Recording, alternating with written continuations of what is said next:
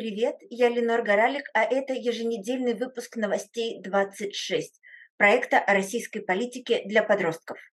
Давайте попробуем говорить о том, что произошло за последнюю неделю. Я записываю этот выпуск в воскресенье 23 апреля и обещаю, что, как всегда, какие бы сложные новости нам не предстояло обсудить, этот выпуск закончится на хорошей ноте. Поехали!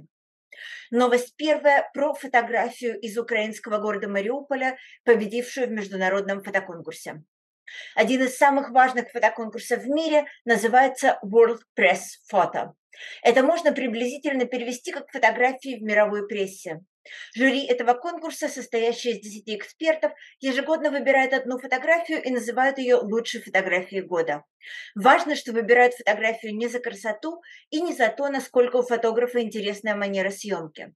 World Press Photo, как можно догадаться по названию, конкурс для фотожурналистов, то есть для тех, кто снимает реальные события, иногда в очень тяжелой и очень опасной обстановке, например, на войне, и таким образом рассказывает об этих событиях миру. В этом году главной фотографией года был назван снимок, сделанный фотожурналистом Евгением Малолеткой в украинском городе Мариуполе. На этом снимке изображена раненая беременная женщина, которая лежит на носилках. Ее зовут Ирина Калинина. Носилки с Ириной несут четверо мужчин, а на фоне видно здание с выбитыми окнами, от которого идет дым. Эта фотография рассказывает миру страшную историю о бомбардировке Мариупольского роддома российскими войсками в начале марта прошлого года. Тогда российские войска сбросили на родильный дом и детскую больницу в центре Мариуполя как минимум 500-килограммовую авиационную бомбу. Три человека, Ребенок и двое взрослых погибли, еще 17 получили ранения. Позже от полученных ранений скончалась Ирина. Она хотела назвать своего сына, спасти которого врачам не удалось, Мироном, от слова «мир». Экспертам удалось доказать, что российская армия намеренно сбросила бомбу на Мариупольский роддом. Мир признал это преступлением против человечества.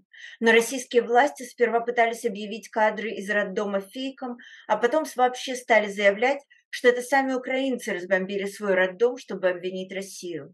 Вот почему, среди прочего, так важна победа снимка Евгения Малолетки на World Press Photo.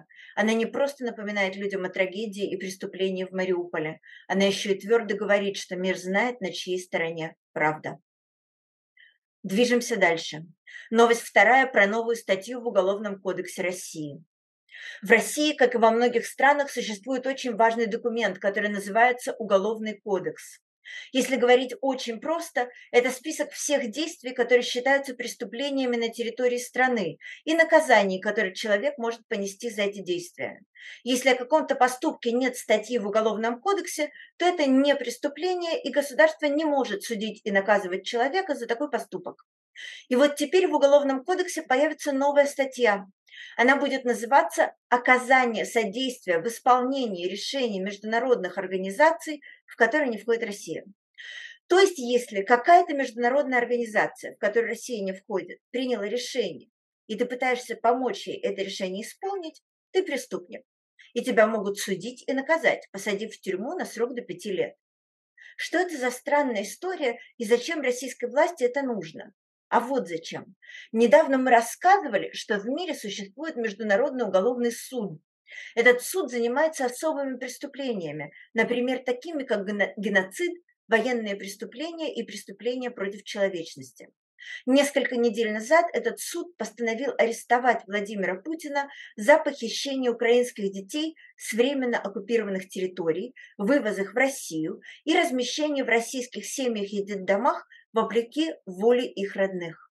И российские власти, судя по всему, смертельно боятся, что кто-нибудь попытается помочь Международному уголовному суду выполнить решение об аресте российского президента. А еще эта статья очень плоха тем, что по ней можно арестовывать и сажать людей, сотрудничающих с любыми международными организациями, которые не признает Россия. Мы будем следить за тем, как развивается этот сюжет и рассказывать о нем вам. Движемся дальше. Новость третья про рекламу, уговаривающую мужчин идти воевать в Украину. Министерство обороны России, то есть то самое министерство, которое отвечает за ведение войны против Украины, выпустило рекламный ролик, который убеждает российских мужчин становиться наемными солдатами и идти воевать в Украину. Наемный солдат – это тот, кто обычно идет на войну добровольно и получает за службу деньги. В этой ужасной рекламе показаны трое мужчин. Один из них охранник в супермаркете, второй таксист, а третий фитнес-тренер. Реклама говорит им, что это не та работа, о которой они мечтали, и намекает, что на самом деле они всегда хотели быть солдатами. Заканчивается ролик словами «Ты же мужик, будь им». Ужасно, на мой взгляд, не только то, что эта реклама пропагандирует войну и призывает людей идти убивать. Ужасно в ней еще и две вещи. Во-первых, она говорит, что профессии таксиста, фитнес-тренера и охранника – плохие профессии, профессии для слабых людей. А это, мне кажется, недопустимо. Человек имеет право гордиться своей профессией, чем бы он ни занимался, и уж точно любой труд лучше, чем труд солдата, если речь не идет о защите своей страны в ситуации, когда ей однозначно грозит опасность. А во-вторых, мне кажется просто чудовищной фраза «ты же мужик, будь им». И мужчина и женщина могут быть кем угодно и заниматься совершенно чем угодно. Мысль, что быть мужиком значит только одно – быть солдатом, представляется мне отвратительной и преступной. А еще ужасно, ужасно устаревшей. Можно быть мужчиной, летать в космос или шить одежду, танцевать в балете или работать на заводе. И можно быть женщиной и летать в космос или шить одежду, танцевать в балете или работать на заводе. Пытаться сказать «ты, ты же мужчина, тебе прямой путь в солдаты» кажется мне совершенной подлостью. Поехали дальше. Новость четвертая про то, что из российского учебника убрали упоминание Киева. Если вы живете в России, то очень многие школьные предметы вы наверняка изучаете по учебникам издательства просвещения.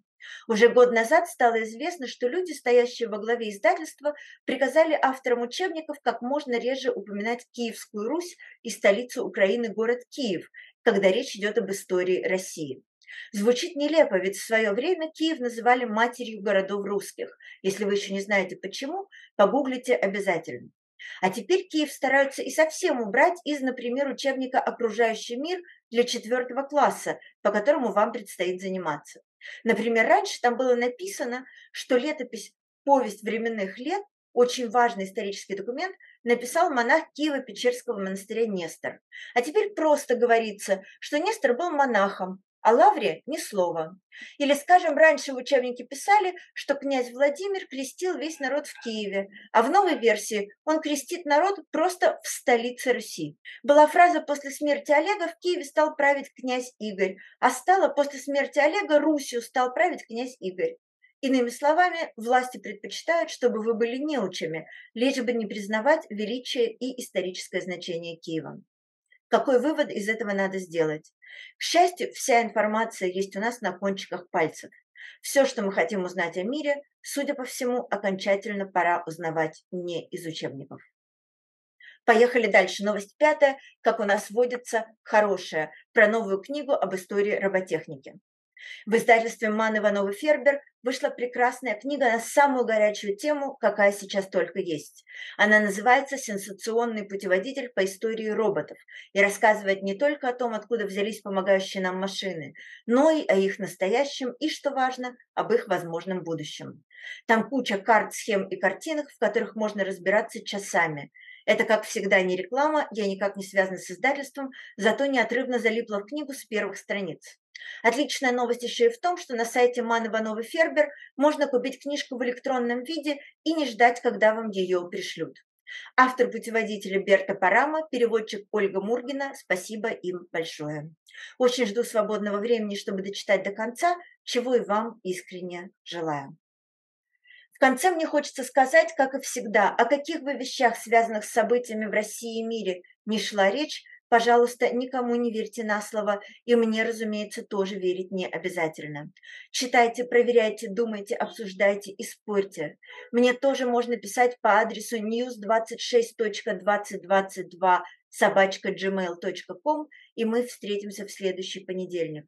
Спасибо большое, что вы были со мной. Надежда есть всегда, и лучшие времена обязательно настанут.